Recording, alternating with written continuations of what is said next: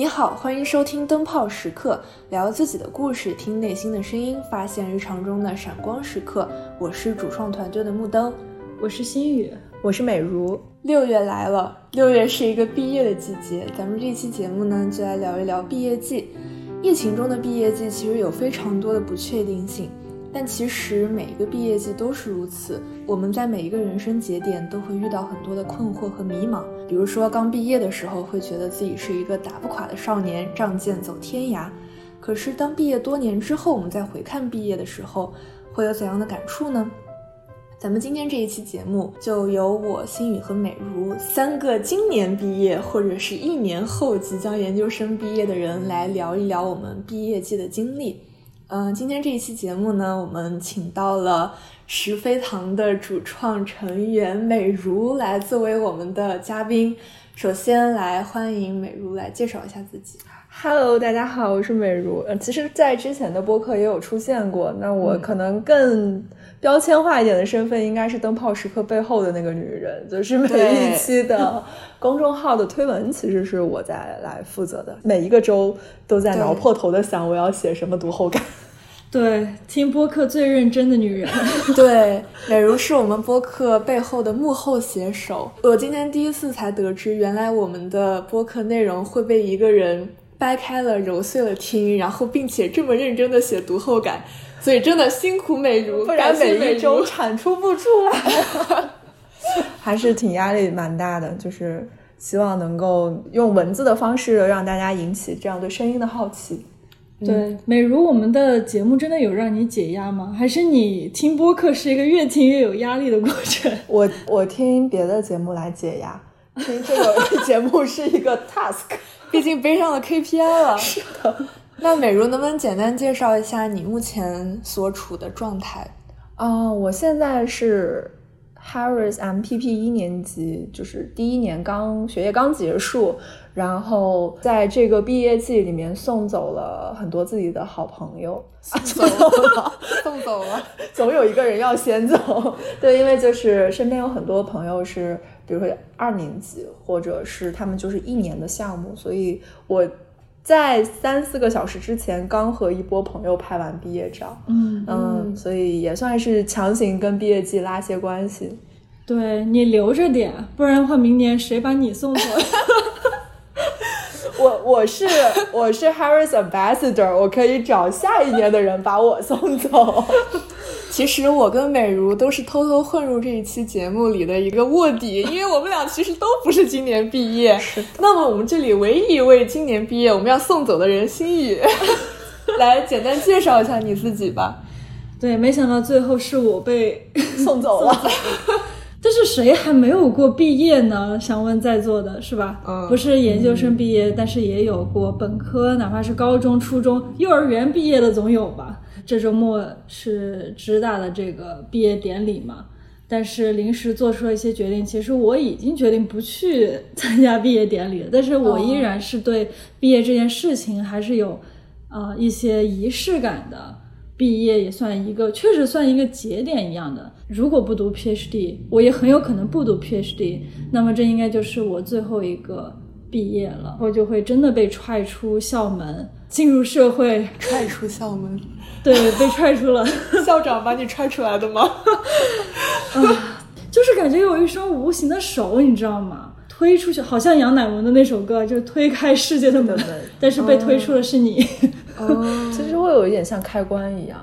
就过了这一天之后，你就身份就转变了。那我们就从今年毕业的朋友的经历开始说起哈。你刚刚说到你选择了今年不去参加毕业典礼了，比如说是什么原因让你做出了这个决定，以及你现在对于毕业有怎样的感受呢？我今天早上起来的时候，我其实一直很纠结，我要不要去参加毕业典礼，可能已经两三个月了。也许你们也可以问问自己，到底是一个我想去参加，还是觉得我应该去参加的一个仪式呢？我几个月前可能我就一直在想，就是我觉得我应该出席，好像是我有很多朋友可能要去参加，然后我的家人虽然人在国内，但是也希望看到我在这边毕业啊这些场景，就是我觉得是我感到了有一些期待，就是说大家都在这里出席，但是你要问我想不想，我已经。好几周都没有过哦，甚至好几个月都没有完整的周末了。我一直都在忙着写作业，然后准备毕业，然后准备工作，快接近半年了吧，没有过任何一个完整的周末了。然后这个周末收假回来，我又要继续工作了。那么你要问我想用什么样的方式去庆祝这个毕业？那我觉得好像我的想象就不是我站在一个太阳底下几个小时，然后等着上台五五秒钟，然后领一个那个 hooding，然后就结束了。我好像更期待的是一种更自由一点的吧，就是我能够决定我去哪玩一下呀，然后放松一下呀，然后感觉到真正的从血液里面呼吸过来 这样的感觉。嗯，嗯我突然就今天早上，就我一个朋友跟我说，他说如果要参加毕业典礼，得明天早上可能七点钟就得在学校里了，然后八点钟大家都排好队进场，九点钟开始。我一下子觉得我应该坚持不了，呀，然后我就跟男朋友商量，他已经把明天的行程都安排好了，我俩就可能开车出去兜兜风，然后找好了目的地。对我反而对明天就很有期待，然后这好像就是我想象中想要的一个关于毕业的仪式。哦，嗯，所以是你自己给自己规划了一个小小的毕业的仪式，对，哪怕这个没有任何其他人来参加，但是我给我自己好像有一个交代，有一个据点，然后有一种自己很放松、很幸福的一个瞬间，就这样的感觉，嗯。那对你现在的阶段来说，因为你是已经正式的从学生时代跨入了全职工作这么一个节点，而且应该是你的第一份全职工作，对吧？嗯，对。那你在这个节点，你对于毕业的感受是什么呢？我已经开始做我现在目前的全职工作，当然是以兼职的方式嘛，已经其实工作了两三个呃两个月左右。我其实很期待我现在的工作，一方面是区别于好像以前的学生身份啊，就是你。职场人的身份和学生身份好像本身有这种新身份的新鲜感。其次就是好像感觉新的工作是我真的自己很应该会很喜欢的。就是虽然以前对比如说 child welfare 就儿童福利、家庭福利这个方面并没有过多的一些认识，但是这个领域在我越来越了解的过程当中，包括我。之后会工作的范围啊，那些都是我们知道嘛。Harris 比较着重的一些量化分析啊，一些数据分析，关于社科学科的这样一一些研究方向的，我就觉得对这个方面特别特别的感兴趣，而且有一些期待感，想要去工作了。其实我觉得从这个方面来说还挺好的。嗯，听上去你是对未来生活有一个美好的憧憬的。对对对，这个完全超出了我的预期了。以前我以为会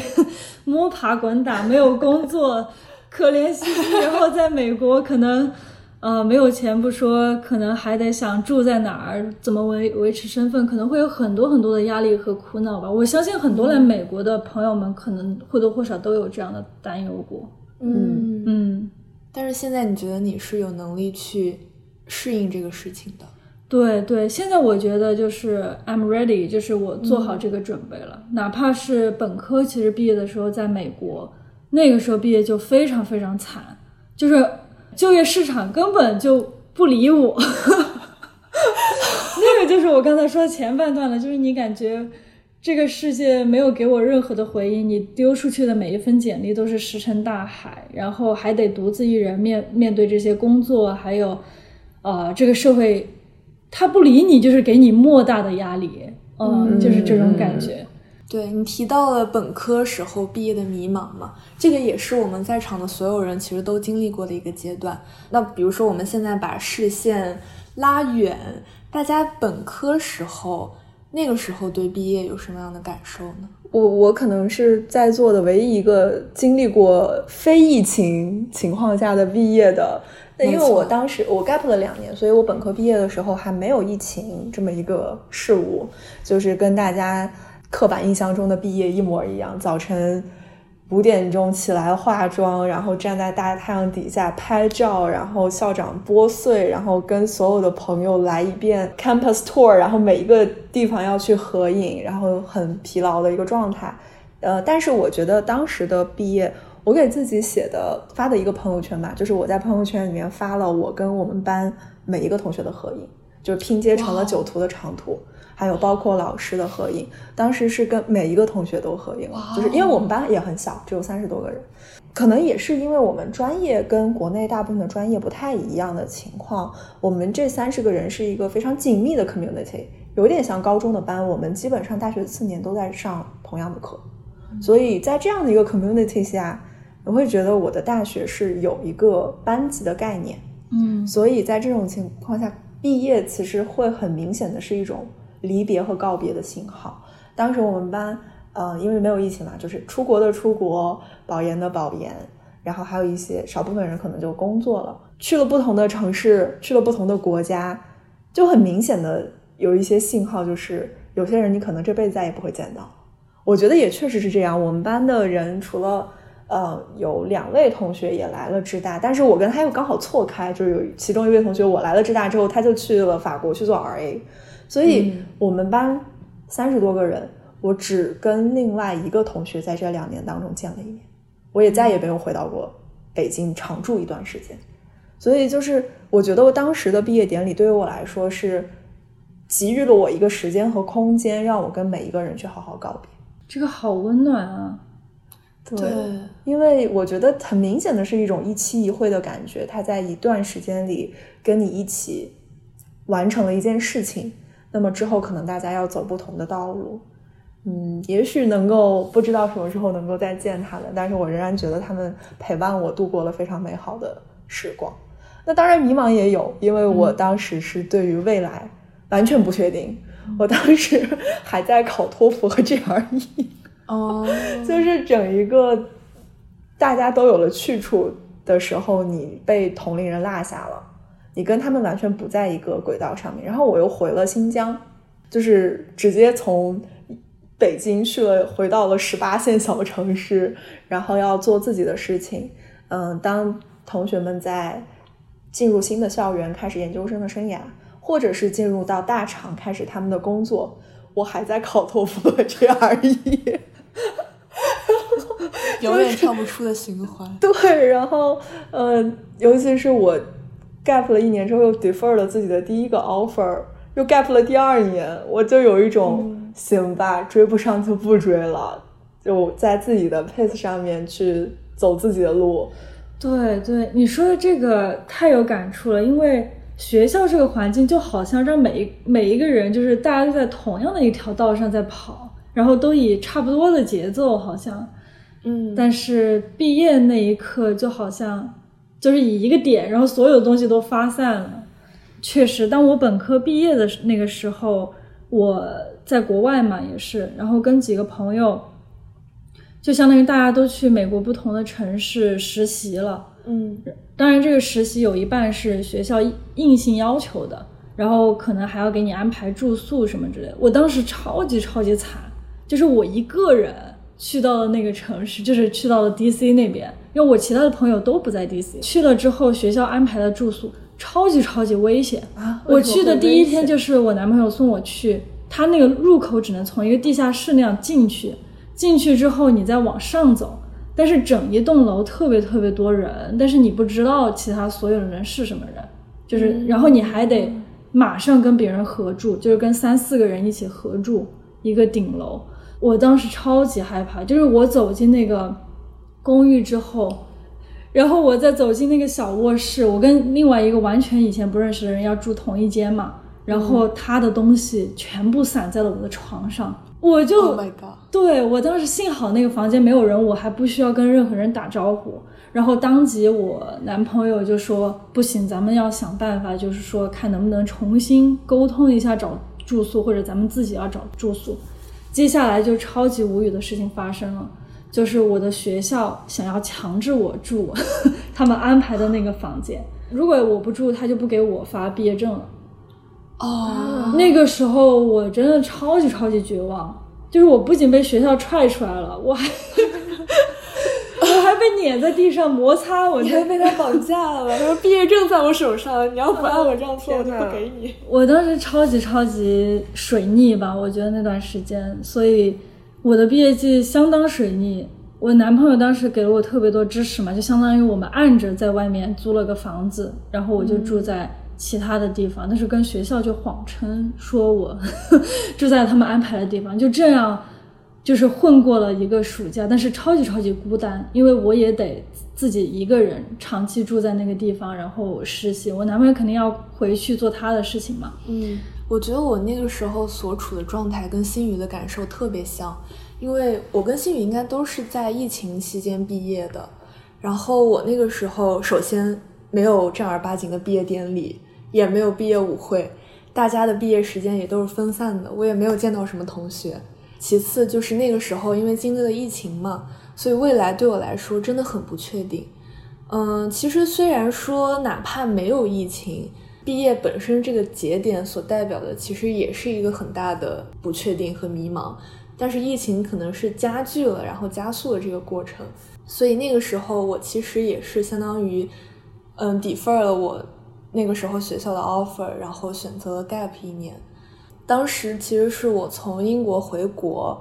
然后面对的是一个和我想象中很不一样的一个国内的就业市场。然后我发现，可能周围的朋友都在投咨询啊、大厂啊、券商啊这些，其实跟我自己规划的路径挺不一样的。我就产生了一种焦虑，就是我好像干的事情跟周围人都不一样。那我应该怎么办？嗯，这个时候有点像刚刚美如说的，就是好像你突然你跟别人走散了，然后你被落下了，对，这么一种感觉。所以其实我那个时候对于未来生活的期望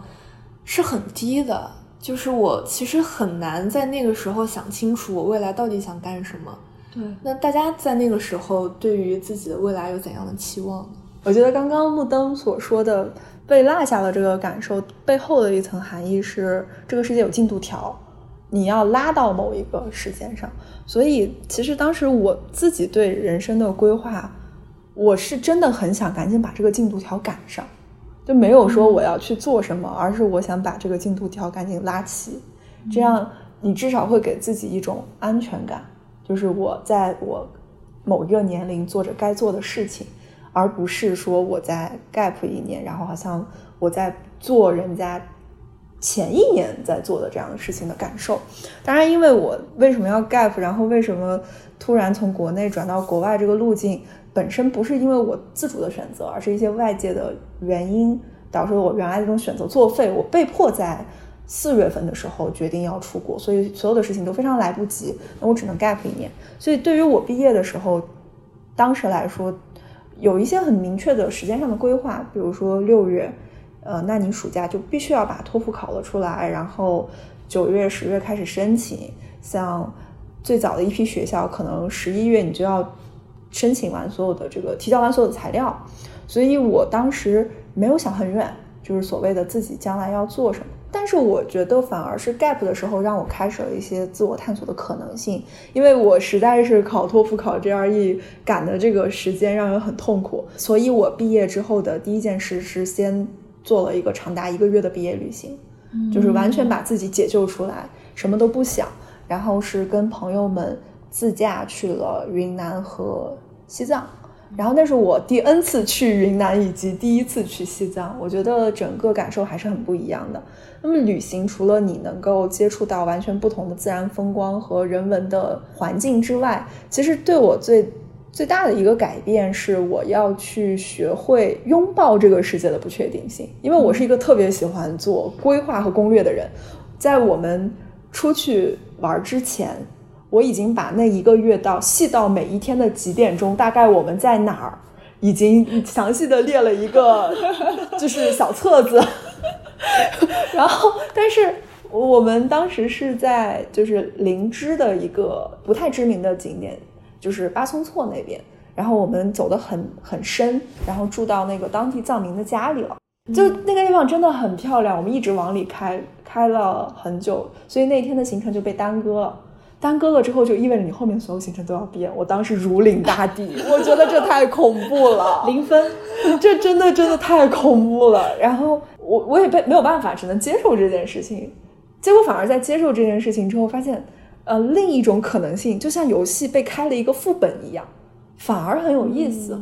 我觉得后面就这这个这件事情就像一个隐喻一样，就是后面的这两三年的时间，不停的在重复这样的事情，就是我计划好了要走 A 这条路，结果莫名其妙岔到了 B 上，然后发现 B 也很精彩。比如说，原来我是要去 Georgetown 去上学。结果莫名其妙来了职大，然后包括我的实习也是莫名其妙去了，就是比较大的一个国际的 NGO。我在工作的时候，甚至把我们这个新疆办公室给搞没了。对，就是因为在工作途中，呃，告诉我们这个办公室要解散，就是如果有机会的话，我们可以埋个坑，以后的那个播客再聊一期我的奇怪的工作经验，把每一个组织都给打垮是什么样的体验。Anyway，就是话说回来，我觉得那是一个开始，就是这个世界可能你规划那么久是没有用的，嗯嗯，总归有不确定性，然后你怎么跟他去相处吧？对对，嗯，这一点真的很重要，因为我们在作为学生的时候，我们其实是按照一个既定的日程去排的。大家上完高中三年，上大学四年，然后你跟你的同学在一块儿实习、找工作，可能参加一些科研啊、比赛啊这些。但是当你毕业之后，你确实是要面对一个很广阔，然后并且很漫长的人生，你要自己去安排，自己去规划。那我知道，对于这一点，就是心宇特别有感触。我知道你本科毕业时候的规划，其实跟你后来想的还挺不一样的。我刚才突然发现，我们三个的共同点我找到了，就是都 gap 过一年。哦，对是，而且都是特别迷茫的时候，然后 gap 可能还给了我们一些答案的这样的感觉。嗯然后我当时毕业的时候，超级超级想考法学，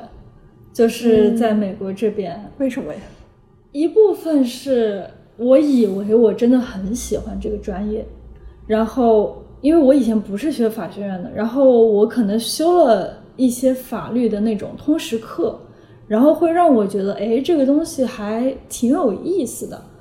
当然，有兴趣不代表你真的能做这个行业嘛。我现在会更清晰的知道这个事情，但是那个时候就也有一个玩的非常好的朋友，他也想考法学，就觉得哎有个伴儿，然后你就觉得好像有一个东西在支撑自己一直往那个方向走，我就开始往这个方向疯狂的前进。我好像都跟木灯说过，就是刷完了 LACT 可能几十年的题好几遍，就是这样的状态。每天可能早上六点钟起床，过着比高考还要艰苦的生活，就是这样 push 自己去完成这个目标。但是真的造化弄人，就是那段时间，每一次其实做到考试前的那一段时间，模拟考其实成绩都还挺好的，嗯结果考下来都不好。然后考了第三次之后，因为法学院是这样的，他考了你再考第四次、第五次，那么法学院也不会看你后面的成绩了，他就会比较着重于前几次的考试成绩。那其实这个事情已经是无用功了，相当于你这个想法已经破灭了。但是我也觉得我解脱了，就是因为我为此还真的去找了实习，就是想要知道自己到底适不适合法律的工作，去反复测试自己。这个也是在 gap year 完成的，就是花了可能小一半儿 gap year 的时间。嗯那么后来也会逐渐发现我对这个事情的这个工作性质呀，然后你平常的工作类型是什么样的，我还需要去补哪些东西的时候，我突然慢慢的、慢慢的就发现这个东西离我想象的差距还蛮远的。当然中间最最最 drama 的就是我一度走火入魔到我甚至把这个东西放成是人生的第一位，就是这样的感觉。啊，怎么说？就你感觉哇，这个工作好好呀，然后只要你 LACT 考了，比如说一百七十、一百七十五以上，只要你进了前十四的法学院，你就可以出来拥有起薪十几万的。说到前十四，我那个 Tier Fourteen，我的这个汗毛就竖起来了。对，你知道就有这样的魔咒，是的它好像给你对某些职业就放上了某些光环，就像一个鞭子，就是在后面就抽你，好像我达成了这些硬性指标，我就一定会过上这样的生活。但现在想来，真的是真的是走火入魔。这个经历还是蛮共通的，因为我本科也是在金融类院校嘛，然后你就会觉得那样，刚进来的时候你会觉得，比如说咨询，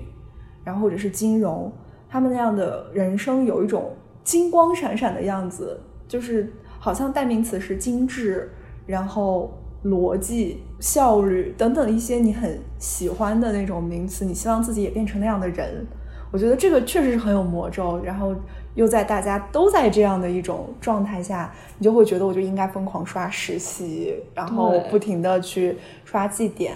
然后来达成这样的一个目标。但是我也是感觉是 gap 这两年让我有时间去思考我到底想要要什么，嗯，我想要成为一个什么样的人。然后我在 gap 这两年的经历当中告我告诉我，我绝对是一个不可以加班的人。我会被加班这件事情弄疯掉，所以我就很明确的说我啊，我需要的是一个 work and life balance。嗯，但哪怕他没有给我那么高的薪资，但是我需要一段时间去，就是在每一天当中平衡，就是有有几个小时来工作，有几个小时是完全为了我自己。然后我也会发现，其实我梦想当中的那种高强度的工作，或者是这种在写字间当中看起来非常体面的这样的工作，对于我来说，其实并不是我想要的，也不是我适合的。其实你不觉得这个逻辑有点反吗？其实不管你做什么职业，都可以做成体面的职业。就是说，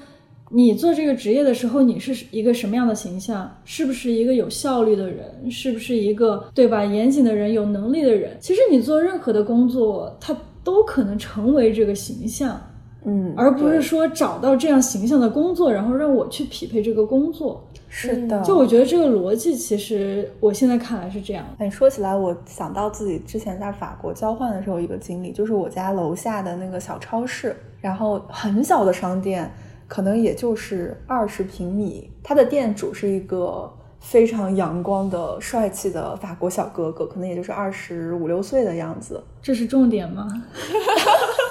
是重点。但是他每一天，嗯、你跟他，比如说去买一些小东西，他这就是楼下的一个很小的便利店嘛，然后。呃，东西也非常的不齐全，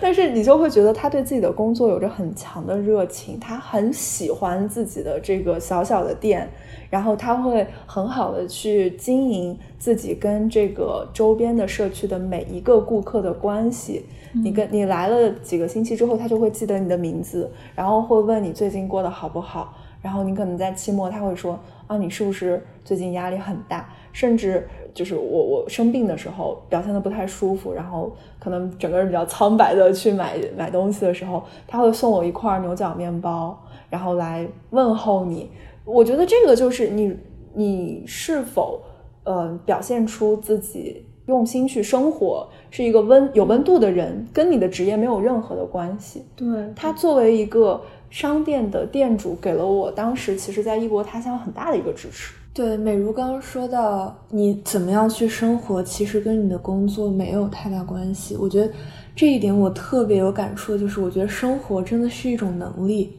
而这一点其实是我在毕业之后，我独自在上海工作 gap 的那一年我体会到的。当时就是毕业之后特别迷茫嘛，所以其实我那个时候是把市面上基本上所有能考虑的行业我都考虑了一遍，就是一个一个筛选说，这个行业吸引我的点在哪，然后适合我不适合我的点在哪，然后一个一个的做排除和筛选。后来选择了先从券商的研究所去尝试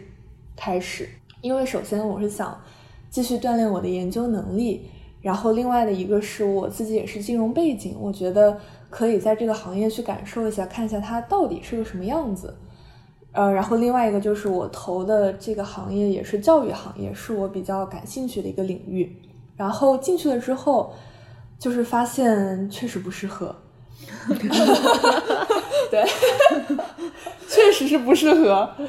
不太适合这么样一个工作的强度和环境。嗯，对，然后后来呢，嗯，就是回家了一段时间，然后自己在那么样一个空间里面重新反思了一下，我就是包括比如说从很根本的我的家庭关系，然后包括比如说我平常是怎么去过我的生活，规划我的生活，对，然后在那段时间里面又尝试了一下在媒体的实习，然后再到后面我就是去上海。呃，去了一家心理学行业的公司，然后也是做新媒体相关的，然后也是跟研究稍微搭一些边的内容。然后就在这个时间段当中，我有很长的时间都要去面对我下班后独处的时间。然后那个时候，因为你其实脱离了学校的环境，然后你要自己去构建自己的人际圈子。研究生开学的阶段，其实对你来说还有一点远。所以我很长一段时间都陷入了一个不知道自己要做什么的阶段，就总是心里有一个声音说，我好像还应该去学点什么，还应该给自己规划点什么，但是从来没有想过怎么样做是真正能让我感觉到开心和放松的，然后我怎么能去真正的嗯，在生活的这个部分能让我自己感觉到享受，所以其实有点像是我以前一直在。呃，四年里我可能都在很快速的在一条赛道上面奔跑，但是毕业之后突然有了这么一种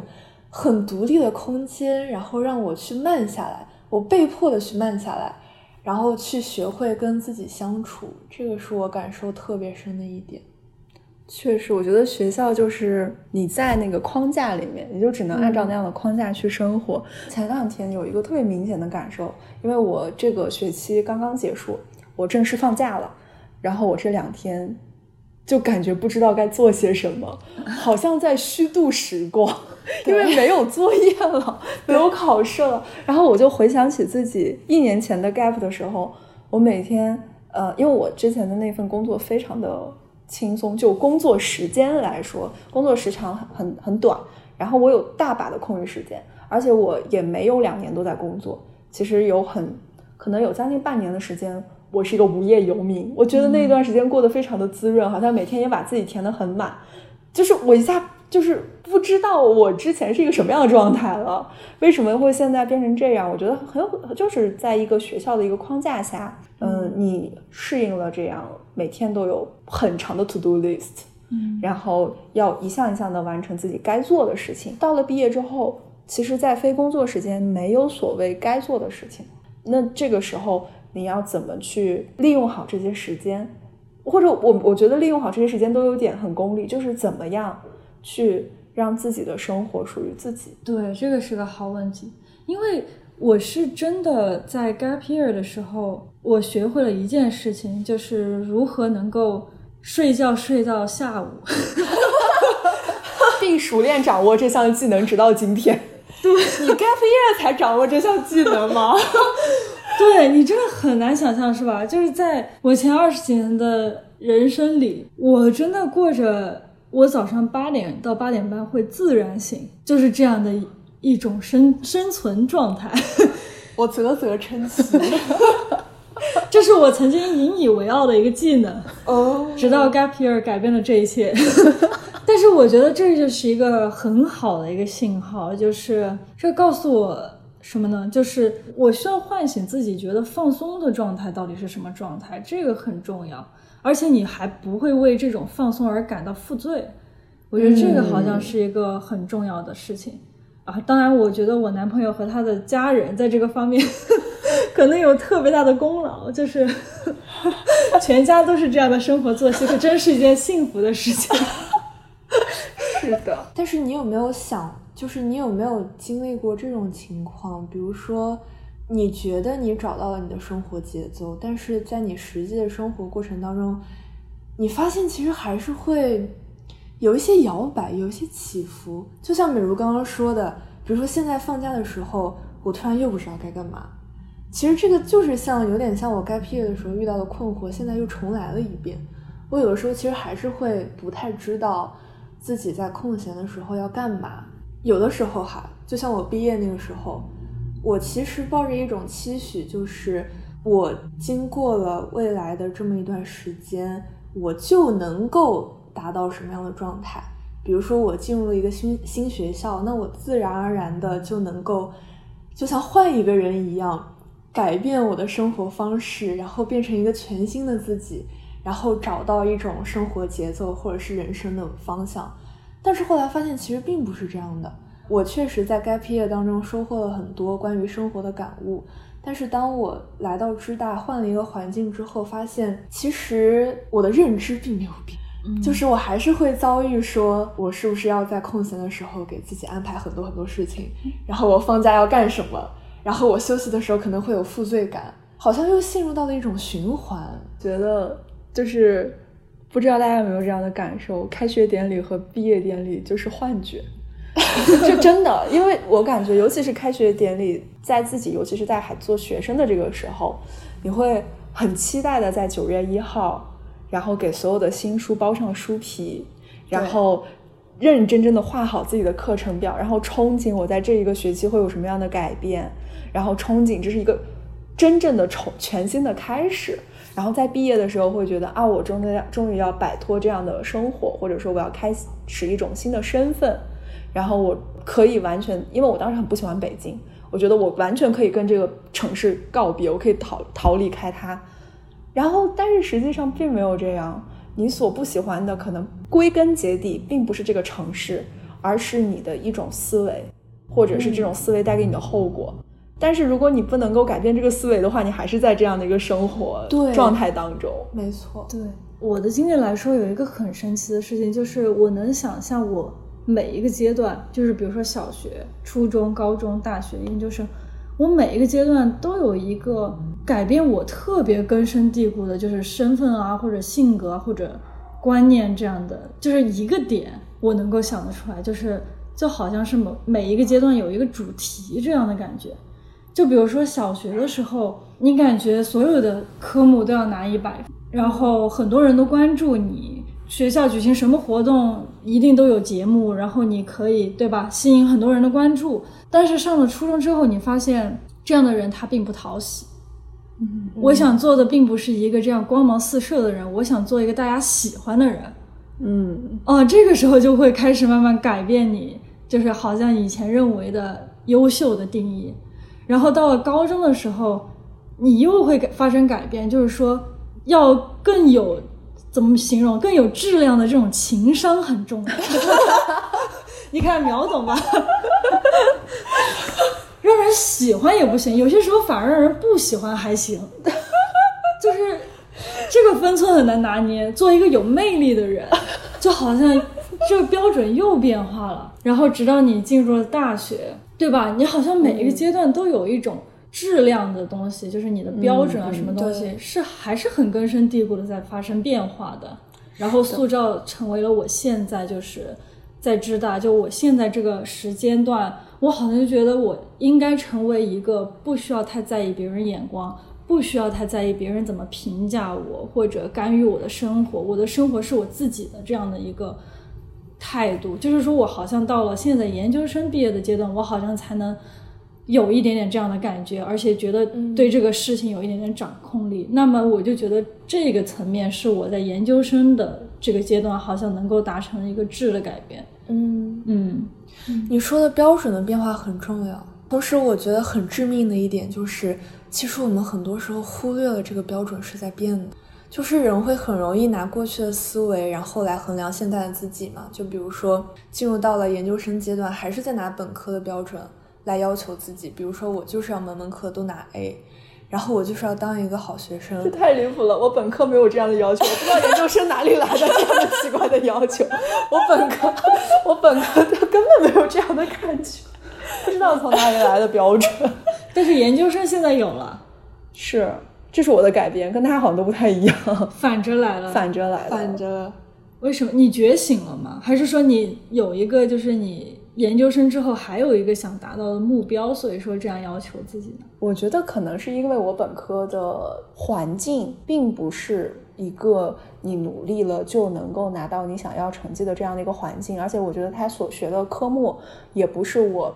每一门都有那么大的兴趣的这样的一个环境，因为毕竟有一些通识通修课程是还是必修，那么它会很影响我的绩点，所以我觉得这个事情就是。我力所不能及，我再努力我也拿不了 门门都那么高分的这种情况。但是到了研究生，我觉得是在我所喜欢的领域，这每一门课都已经是我精挑细选、真的想上的课。那么我是有一种想要把它至少让我觉得是满意的这样的一个结果吧。嗯，它可能不一定是 A。就是因为 A 是别人给的，但是它至少在我心目当中，就是我这一个学学期过完之后，我是觉得这门课是有所交代，我是带走了一些东西的。嗯可能是这样的想法。嗯这也是因为 gap 了两年没有学习 之后，重新回到学生学身份之后，很迫切的想要充电，想要去吸收知识的这样的一个状态。我觉得这也说明了你找到了适合你的道路。我也觉得嗯，我觉得 for me。对，我觉得我之前就是想拿很高分的心态，其实是有些不不健康的。比如说在大学的时候，你很多东西都要跟 GPA 挂钩嘛，对，你的申研这个很直接的，就是要看你的 GPA。然后尤其是比如说，如果是升英国的学校的话，它很直接的就是对分数有特别具体的要求。那个时候其实是有点为了分数而分数的一种感觉。嗯，但是就很危险的一点是，如果我把这种心态带到研究生阶段，并且我对于这个标准的变化不太敏感的话，其实是会对我整个研究生的体验，还有包括未来的就业，会造成一个很直接的影响的。其实这个你要想，你相不相信有一种心态叫做双选，你知道吗？嗯就是我们很多时候觉得你选学校，学校选你，或者你选工作，工作选你。我打从心里觉得这是一个双选的决定，但是在求职路上，你很有可能会觉得这是一个 天方夜谭。你觉得我是很卑微的，我是对我是备选的，我和很多人一起竞争的，这样的心态和这样的担忧是一定存在的。但是如果如果你的心里还有一丝这样的想法说，在这个社会上，其实我们所有人都是在双选，这样的困惑和疑虑和对自己生活的把握感可能会更高一些。我是会这样觉得，因为你做任何一个决定，如果我没有被选上，那这个就是匹配不成功。这并不是我不行，他没选择我，但是他又他又为什么一定要是我非选不可的选项呢？对吧？嗯我相信这个世界上其实不太会有那种我不选我的生命就没有意义这样的选择。对，对对，就像是你后来发现法学其实并不是你非去不可的道路一样，对，而且你后来又选了公共政策这条路，那你觉得这两条路你体验下来带给你怎样不同的感受呢？我虽然没有读法学，但是我要做的事情里面可能可能处处有法律。嗯，对、嗯你就是政策的制定者，可能参与了其中的一个环节。其实我就发现，与其说法律本身就是规则呀，然后如何运用规则呀、解读规则，其实对我的吸引力可能不及说我去发掘我们为什么需要这个规则，以及我们需要什么样的规则，然后我们怎么运用社会学科它的这些方法，比如说统计啊、我们的数据分析啊，或者经济啊各种各样的方法工具，去解构一些问题，然后去发掘说一些根源。我觉得好像我对这个方面才是更感兴趣的，然后去我们说的 inform 嘛 policy，、就是给我们的政策制定提供更多的思路和方法，那就相当于站在了政治啊、法律啊、政策这些方面的另外一个角度，但是从来没有远离过说政策和法律这个范围。嗯，嗯，这点让我很感动的就是，当时就是你没有去很执念于那个选项，就是他没有选择你，OK，那我也可以选择其他的领域，对并，且其他的领域，然后你发现其实是更适合你的，然后中间其实有一些一脉相承的部分。嗯，中间其实也发生过一个，就是一个 小插曲，就是我当时很执念于这个事情的时候，我是真的把亲情和我自己的感情，甚至都有一点点就是放在了第二位或者怎么样，就是我好像真的整个生活都被考法学院这一件事情给占领了，也可能是很长时间内我就是这样一个为了达成我的目标很努力很努力的人吧，所以说。就好像这个东西逐渐占据了我生活当中的所有时间和精力。嗯然后就在那个那样一个时期，有一个周末，然后我去纽约找我的朋友玩，然后我的男朋友其实已经很长时间没有见到我了，嗯他就说他要不也飞纽约。那一瞬间我不知道为什么，就是感觉他做出的这个行为好像给我的不像是一种惊喜，而是心里有点沉沉的。我好像在我的生活里面塞进很多，就算我觉得很珍贵的人，都好像是一种压力，不是一种幸福了那种感觉。就是我觉得那个是处在一个极大的压力下，你会感觉到的一种，就是不是出自你本心，但是这样的一种负面情绪。在纽约的时候，然后去机场接到我男朋友，我们在车上发生过一段对话。我发出了非常，我现在想来就是说不可思议的一段话，就是说，那我们我们俩的人生，我们俩之后做的决定，都要取决于我的法学院考的怎么样，去哪儿，然后我之后的职业规划，我会把它放在第一位。嗯，就我现在想啊，你们都是见证我现在生活的人，就是在那个时候其实挺离谱的。我觉得也幸好是我身边的人真的给给了我很多的支持，就是说哪怕我放出了非常多尖锐的话语或者怎么样，他们都依然把我和他们之间的感情放在了第一位，然后才让我就是被戳醒说。那达成法学院这件事情，好像还不及说我能想象我以后的生活其实是跟我更珍惜的人一起生活，而不是跟我跟法学院的 书本一起生活这样的感觉。因为这样的追求是永远没有尽头的，你永远都有想要实现的东西，你永远其实都有想要学的东西，想要奋斗的东西。这样的东西是没有头的，但是你错过的人，可能真的一辈子就错过。嗯嗯。就是在这个节点，你没有选择他，以后这个世界也不会给你机会再选择了。嗯，听上去你是在毕业之后一年的这个 gap year 当中，你是有点像放下了自己的执念，然后对重新的去投入到生活当中，然后重新找到自己的轨道。对，重新去找到说什么样对你的生活来讲是你觉得真的缺失了，是不可的。这个很重要。那美如呢？美如你在 gap year 的过程中，因为你也是通过这个过程中找到了自己未来想做的方向嘛？有没有什么具体的事件或者是瞬间，让你觉得我是可以一直去做这个事儿的？其实我的轨迹跟星宇还是蛮不一样的，因为星宇相当于绕了好几个弯，可能有过很多呃不同的尝试。但是我的经历其实真的很。就是很像我的文书上写的那个东西一样，我的申请文书写的就是我自己的故事。嗯，因为我我在新疆其实是在一个多民族的环境当中成长，我一直都对这样的话题很感兴趣。比如说，在这样的一个环境当中，我们想要的是一个什么样的政策，或者我们想要的是一个什么样的社会治理，这是我从小就很感兴趣的东西。然后我的本科竟然就读的是国际组织人才基地班，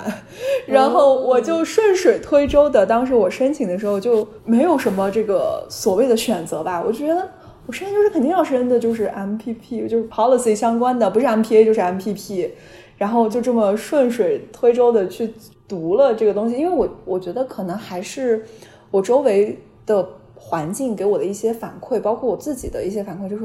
我喜欢做的一些事情，我可能没有过多的尝试，我就知道自己什么不喜欢。比如说，因为之前也是在金融类的学学校里面，那么如果我在一些嗯职业分享会，或者说是前期的一个面试的接触当中，我就很明确的捕捉到一些信号，就是这个领域我不喜欢，那我就没有再继续尝试了。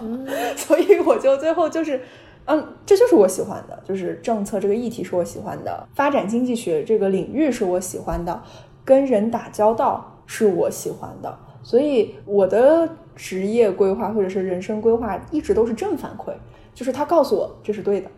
我好像没有遇到过什么告诉我这是不对的。太幸福了，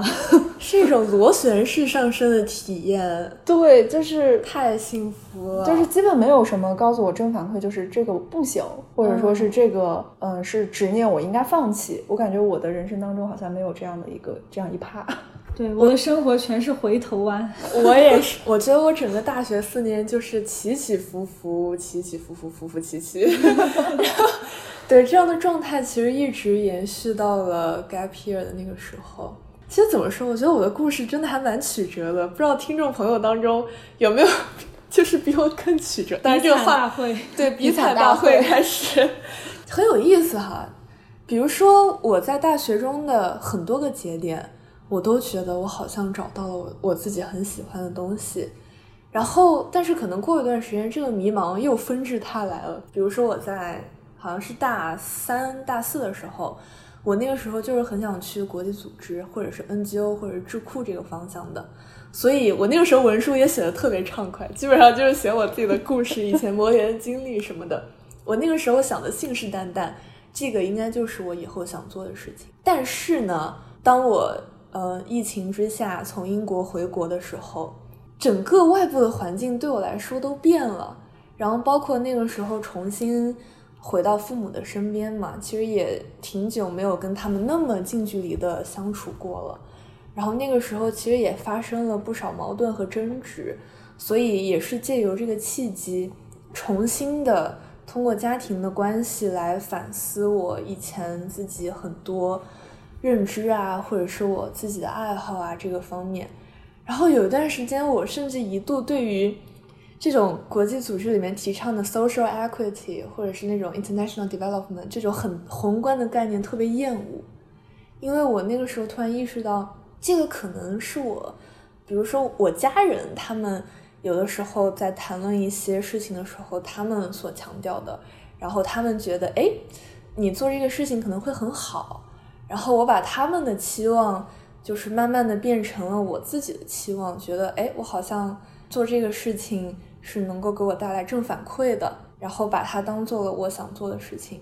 所以那段时间，当我意识到说这个真的是我想做的吗？就开始打了一个大大的问号。突然自己整个认知好像都被打破了，然后我开始重新寻找说，到底什么东西是真正我自己想要的？然后就开始探索媒体，然后包括心理学，就是很多我可能小时候追根溯源，我小时候那些很多的爱好、那些兴趣很根本的东西。嗯，然后后来。兜兜转转，嗯，来到了 Harris 之后，我发现原来 这个时候美如笑了。这个时候说，就是最后雨欣竟然还是要跟我去 World Bank 实习。对，这个故事就很精彩了。就是兜兜转转，我发现，比如说这些社会议题，这种很宏观的概念。他以前就是在我看来也许很宏观，但是现在我发现他其实离我很近。我其实是可以通过，比如说做研究，或者是设计一些那种 social experiment，然后甚至结合我很喜欢的行为学 behavior science intervention 这一块儿，去真正做一些 impact。所以我的认知又很神奇的被重构了。我觉得这是一个经典的这个。贝叶斯概率的问题，就是在你 given 这个东西是你爸爸妈妈给你的情况下，然后你选这个东西你就不喜欢。但是如果这个东西是没有这个爸爸妈妈的 given，对，而是你自己选的话，你就可以。对，所以这个中间经历了一个很曲折的跌跌宕宕、起起落落的过程，然后后来发现它其实还是追根溯源，跟我最本真想要的东西还是一以贯之的。所以这个时候跟我本科刚毕业的想法真的还挺不一样的。我记得我当时本科毕业，在我的那个日记本上写下的话是：我我花了那么多那么大的努力去追逐优秀，打双引号的这个优秀，但是当我在这个毕业的节点，我还是不知道优秀到底对我来说意味着什么。我那个时候写下说：这个四年难道都白过了吗？就非常悲观。对，但是经过了。这么久来回看毕业那个节点，我发现我自己有在慢慢的定义到底什么对我来说是真正的优秀。嗯，不需要做别人眼中的那种优秀。是的，其实我觉得我的毕业典礼应该是在毕业典礼前的那个四月开始的，而不是真正的毕业的那一刻。因为我在四月，嗯，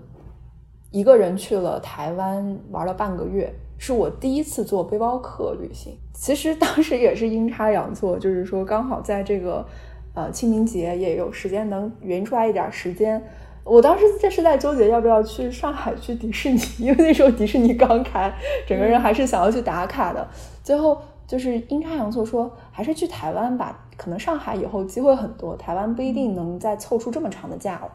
然后就去了台湾，第一次做背包客，而且是一个人。去旅行，然后做了一个环岛行，然后那时候是住的青旅，认识了很多不同的人，很有意思的人，然后经历了很多很有趣的事情。我觉得从那一刻开始，我我开始用自己的脚步开始去了解这个世界，或者说来丈量这个世界。因为之后我就也一一个人去过西藏，然后很多独自旅行都是一个人。我开始习以为常一个人去旅行，不是去为了放松或者说所谓的度假，而是说去了解这个世界。嗯，因为我自己在之前的工作当中也是去跟嗯我的。受益群体面对面的去采访和接触，就在我们的这个 rules 里面，我叫做跟儿童最接近的那一批人，就是我有很多规则是要遵守的。当那个时候，我才会发现这个世界真实的样子是什么，就是跟不同人相处的时候，了解他们眼中的世界。对，就是因为我们其实做 policy 会经常会被一些很宏观的事情限制住了自己的思维，比如说社会平等，比如说发展。呃，环境保护，你会觉得这个世界应该是什么样的？但是，当我真正跟这些人去接触，你会发现，为什么世界是现在这个样子，它是有道理的。为什么我们做了几十年做不成这件事情，它也是有原因的。然后去了解真实的社会是什么，真实的生活是什么，我就更能理解行为经济学当中所谓的 social norm，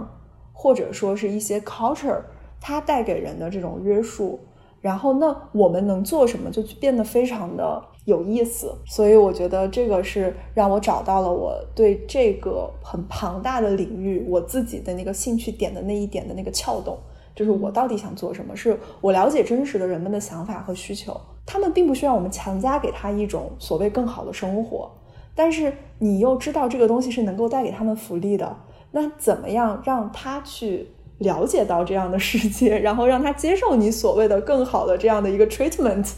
这个是我觉得很有兴趣的点。对，当你都不了解他的生活的时候，你再说，哎，我这个东西一定能给你带来好处，其实这个是有点 arrogant，就是有点自大的。你凭什么说我读了多读了几年书，我就能做出这样的判断呢？对，对，就包括近期我在这里就是这个研究中心做一些调查问卷嘛，研究问卷的时候，我就发现。因为这个问卷是集中在一些儿童福利的，就是你说的，就是跟直接跟儿童接触的这一部分人，就是采访他们如何能改善他们的工作环境的。我们开了很多会，就是跟真正在跟儿童打交道呀，或者这样的组别，我们在跟他们开会，你才会知道说，原来有一些人，他们可能会看到有儿童得了抑郁症，有人儿有有有的家庭的儿童可能会抑郁，甚至有自杀行为。那么，如果你都没法想象这样的事情发生，没法知道为什么会生活让他们走到了这一步，那又何从谈起说我们做什么问卷呢？在教室里，对啊，就是上无数的理论课，也不可能搭一个真正有用的，就是能够改善他们生活工作环境的问卷，对吧？我觉得这些东西，我们如何去连通他们？其实说回到，哇，好长的 callback。何尝不是一个体面的工作呢？我们当时工作一个指标就是体面就业，这个 我听见这四个字儿，觉得被 KPI 压着。我是觉得毕业就好像所谓的把你踹出校门，你要去了解这个世界的真实的一面。从两年 gap 又重新回到校园，然后面临到明年可能即将的毕业，我就真的是觉得就是在认清了这个。呃，在看清了生活的本质之后，仍然保有一种理想主义的感受。就是我我自己是个理想主义非常重的人，经常爸爸妈妈都会跟我有一些争执，就是你不能太不切现实的去想一些问题。但是我觉得，等我现在这个阶段在跟他们谈论这件事情的时候，我觉得，嗯，并不是我非常天真的想要认为这个是社会应该怎么样，或者说我的工作应该怎么样，而是我在进行一个选择。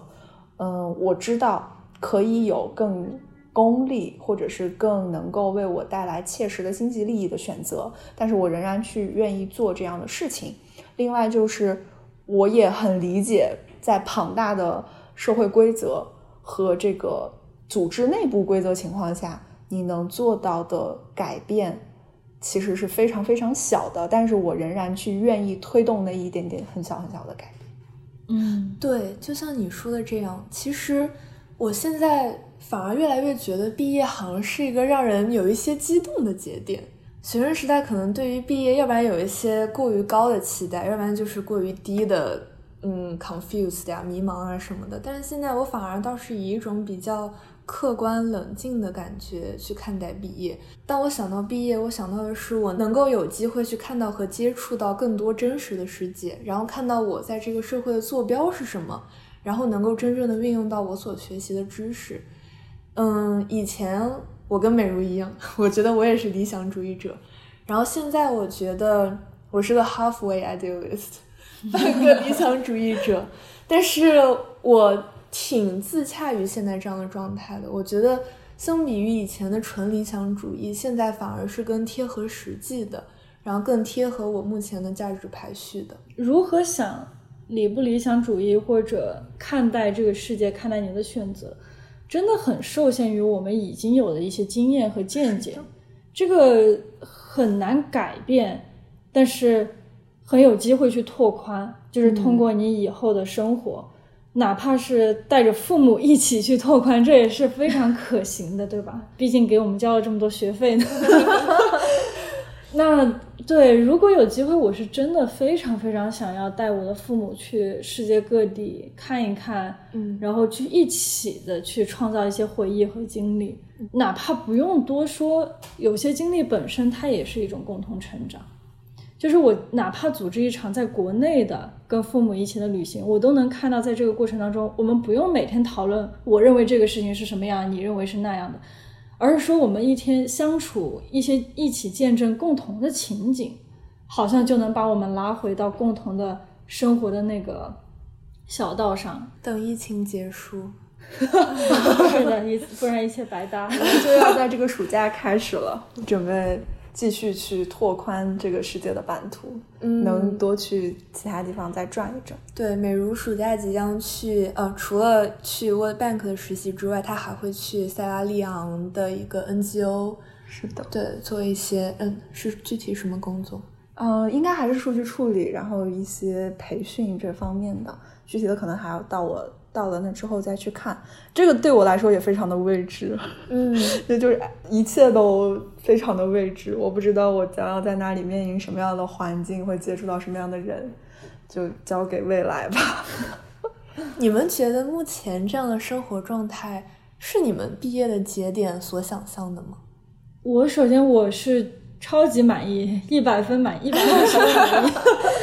就是我现在应该算是真正达成了我进入之大的时候想象了，就是自己想要学习到、了解到和呃达到的一种技能上的状态也好，或者生活学习的这种状态也好，我觉得都达到了。肯定发生了目标之外的一些事情，但是也是达成了自己好像想象中的一种修行的样子。那么在进入浙大之前，我肯定没有想过我会学什么统计啊，会会做什么数据分析啊，会用什么 Python、R、Stata，一个都没想过呢。但是确实两年之后，感觉认识了这些工具，然后 apply 了一些想法，还认识了有更多精彩的想法的人，能够进行交流。我觉得对我来说，生活来说是一个特别巨大的一种丰富。对我是很满意的。现在就是这个经验本身是不断的在拓宽你整个认知的边界。对对，谁能想象公共政策是这样的呢？谁能想到公共政策 debug 到两点呢？谁能想象我比学数学的男朋友有更多的编程技能呢？就是说回来的话，还是因为我整个人生就比较幸运，就是这话说的我都害怕，害怕就就是害怕漏掉了一些幸运，是不是？对，就是可能哪怕我觉得我现在的状态，可能就是我十来岁的时候，在二十多岁的时候想要成为的一种状态。那回到这个大学本科毕业的时候的节点，我认为自己可能就现在这个一年级的状态。是完全超出了我的预期的，就是可能大概有百分之一百五超出我预期。我完全没有想到，我下个学期还会想要去学离散啊，什么现代啊，想要去上一上 CS 的算法这种情况。我以为自己能搞搞一些机器学习就不错了，就是那种非常简单的 sample。然后，所以在技能方面，我觉得是完全超出了我的个人成长的这样的一个速度的预期。所以说直大就是把人锤到地上，然后让你掌握一些东西。我们真的不是在给知大打广告，他是好利用人的。好利用人的好胜心，对好胜心和好奇心，然后就不停的给你加码，你就会觉得别人做的这个事情也好有意思，然后也想去学一学。天呐，我今天就是因为在 CS 的那个系门口，因为我一些 CS 的朋友要毕业，然后给他们拍毕业照。嗯，他们的呃教授叫 Brady，是一个非常有趣的一个老太太，我就觉得那样的一个状态。就是我将来五六十岁想成为那种 hardcore，我们他是什么状态？就非常的 hardcore，然后非常的精瘦，然后矮小，然后六十多岁骑着自行车来这边，嗯，准备自己的课程，然后他的所有的就是课程还会在 rehearsal 一遍再去上课，然后会手推公式。然后据说把离散和算法讲得非常非常非常的棒，就是处在一个还在学习，对，还在学习，还在进步，然后对自己没有那种，嗯，没有任何油腻气息吧？哦，原来大家的感受都这么积极啊！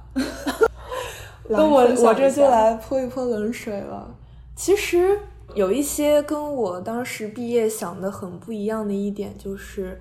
我其实没有想到，我到研究生之后还会遭受那么多心理的折磨。就这个可能跟知大本身没有太大的关系哈。就是我在毕业的时候，我以为，比如说我挨过了一些迷茫和焦虑的节点，然后我学会了怎么去生活之后，那之后应该就是平平坦坦的了呀。我觉得我就会照着这个节奏生活了呀。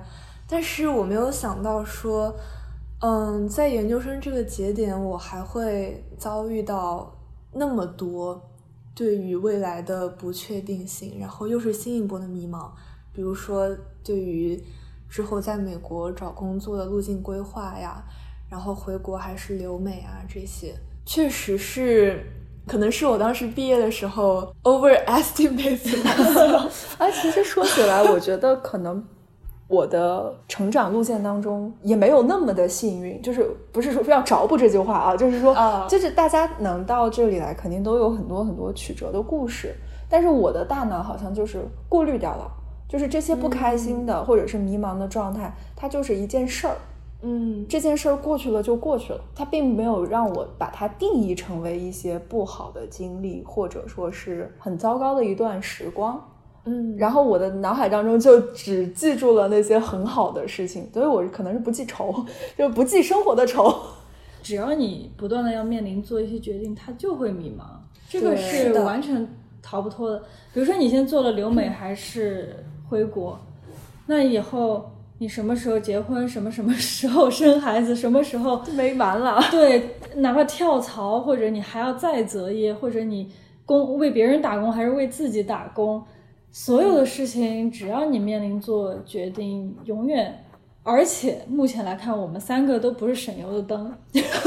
就是我们三个都是特别能折腾的人，那就更不会少了这样的瞬间了。其实，其实说白了，跟以清抱着头哭说没有实习的日子，也就是两个月之前。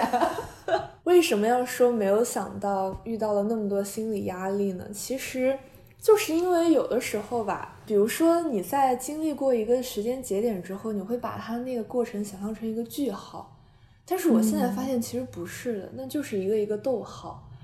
然后你的经历它是每一段都在互相连接，然后互相干涉、干扰，我不知道该怎么去形容这个词。想建个模吗，心宇？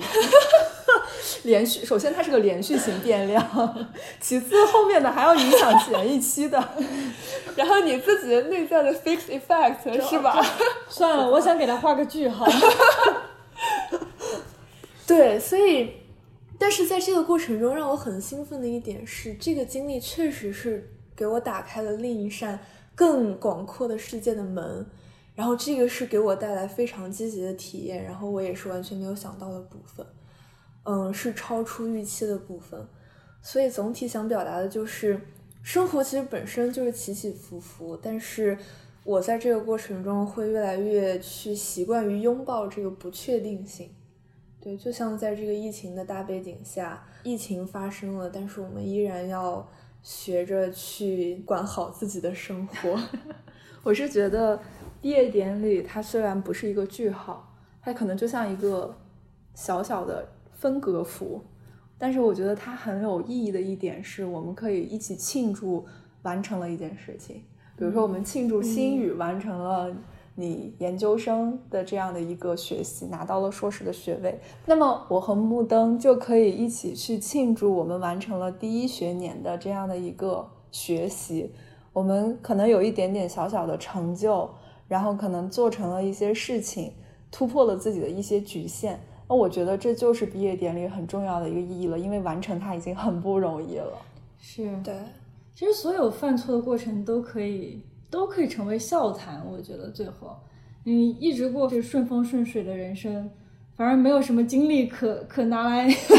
显摆，可拿来下酒。对对，就是这样感觉。反正四川人嘛，就经常办错什么事，就是一句“哦豁”，就错了就错了呗，又有什么呢？嗯，是的。对，没错，嗯，这一期节目录到尾声真的很感动，因为感觉好像大家其实都在自己小时候所期望的方向上面成长。那么大家还记不记得自己高中的时候对未来的自己有怎样的期许呢？如果是跟你高中的自己说一句话，你会说什么呢？高中的时候，因为我是班长嘛，我确实还是很感动于就是我所在的班。我们都是一个凝聚力很强的一个班级，然后我跟大家的感情，我觉得在现在想来，我觉得把每个人都可以当成类似于亲情一样的这样的一种关系，我是很感动于我高中三年的生活的。那个时候会特别想要自己以后过上我们刚才说的体面的生活、光鲜的生活。甚至能扛住可能不止我一个人的生活，能够成为很多人的这样的 support 支持这样的感觉，能够成为一个这样的有担当、有能力的人。然后我记得就在怀抱着这样的期待的时候，我的高考失利了，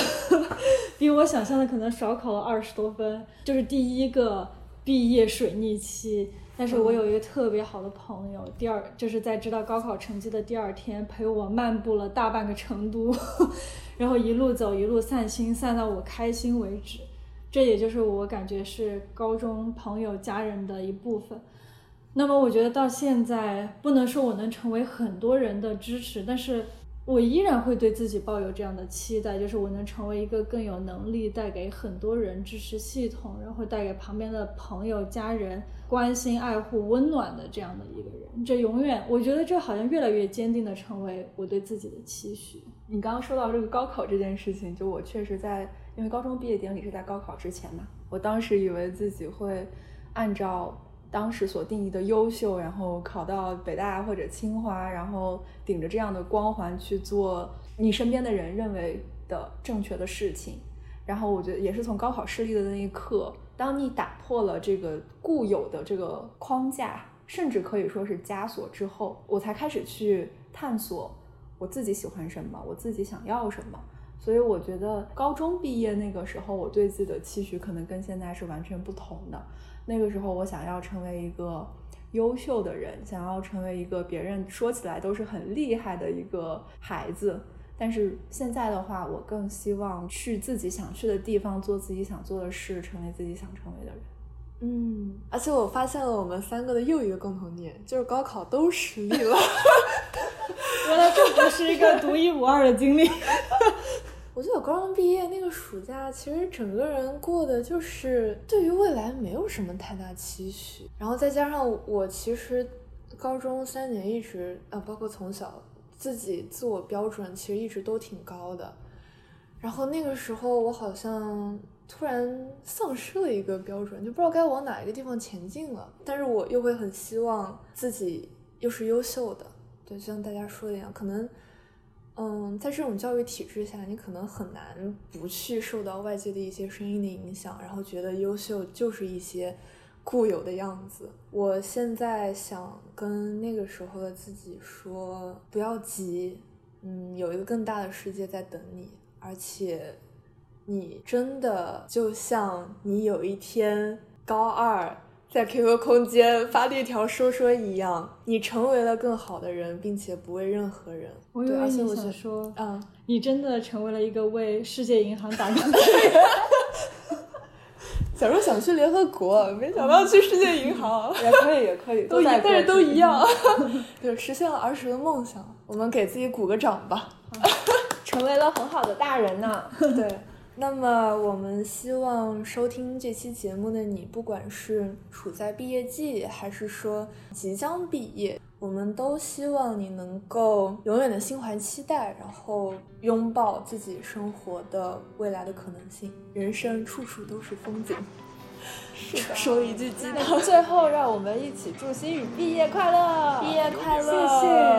那么感谢大家收听这一期的灯泡时刻，我们下期再见，拜拜，拜拜。哦，好不甘心啊！可是夏天都快过完了，好像什么事都没有做。对啊，好像就只是跑来跑去，什么事都没有做。你看，没有赢过一场比赛，真的什么事都没有做。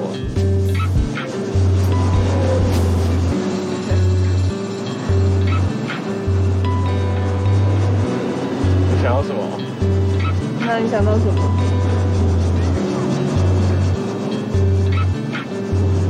但是总是会留下一些什么吧？留下什么，我们就变成什么样的大人。你这句话从哪里偷来的？的时候跟朋友约好了，我一个朋友去学艺术史，然后我想去国际组织，然后还有一个做房地产，我们就说好了，我们要去地中海的一个小岛，买一个小岛，然后拥有二百海里的这个经济那个 经济权权利，不是那个你也想当岛主？对，我们想当岛主，然后我们在那儿挖掘文物，我们盗挖盗挖古墓，这是我们毕业的时候想干的事情。哎，说不定你之后若干年之后，你真的就是买个岛，然后就你现在所有的精力都是为了你买岛。对，然后我就说起来 call back 了，我的我的那个闺蜜，她才今年是研研究生毕业嘛，她还把我们都写到了她的致谢里面。孙千雅，你还记得我们将来以前想要买岛这件事情吗？好不甘心啊！可是夏天都快过完了，好像什么事都没有做。对啊，哦就只是跑来跑去，什么事都没有做。